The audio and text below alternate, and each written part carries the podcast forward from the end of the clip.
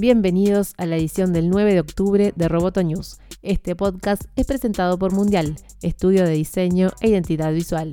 Vamos con las noticias.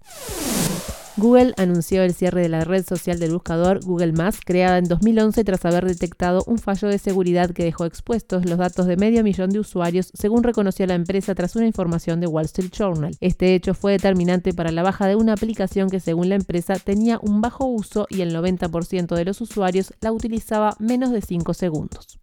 Facebook anunció la comercialización de Portal, una pantalla conectada que permite realizar videollamadas gracias a una cámara dotada de inteligencia artificial. Estas pantallas de alta definición están concebidas para ser instaladas en una habitación y hacer videollamadas sin tener que sostener el teléfono con la mano. Portal se presentará en dos tamaños de 10 y 15 pulgadas que empezarán a venderse en Estados Unidos a 199 y 349 dólares respectivamente.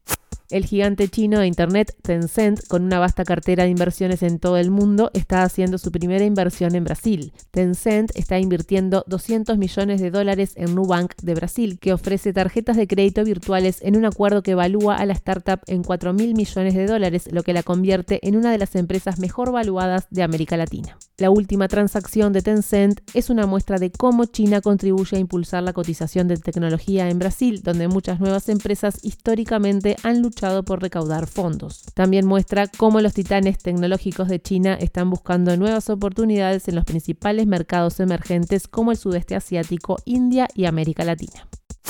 Argentina lanzó el satélite de observación con microondas SAOCOM 1A, que ya está en órbita tras un exitoso despegue desde la base de la Fuerza Aérea de Vandenberg, California. El módulo argentino, que llevó más de una década de trabajo, despegó a bordo de un cohete. El encargado de ponerlo en órbita fue el lanzador reutilizable Falcon 9 Block 5 de la firma SpaceX. Este satélite, que será controlado desde la Comisión Nacional de Actividades Espaciales, CONAE, en Córdoba, tendrá usos en hidrología, prevención de desastres naturales. Permitirá anticipar inundaciones, desastres y crear mapas de desplazamiento de glaciares. Además, ofrecerá servicios al agro para el monitoreo de crecimiento de cultivos y para analizar si es necesario fertilizar o no.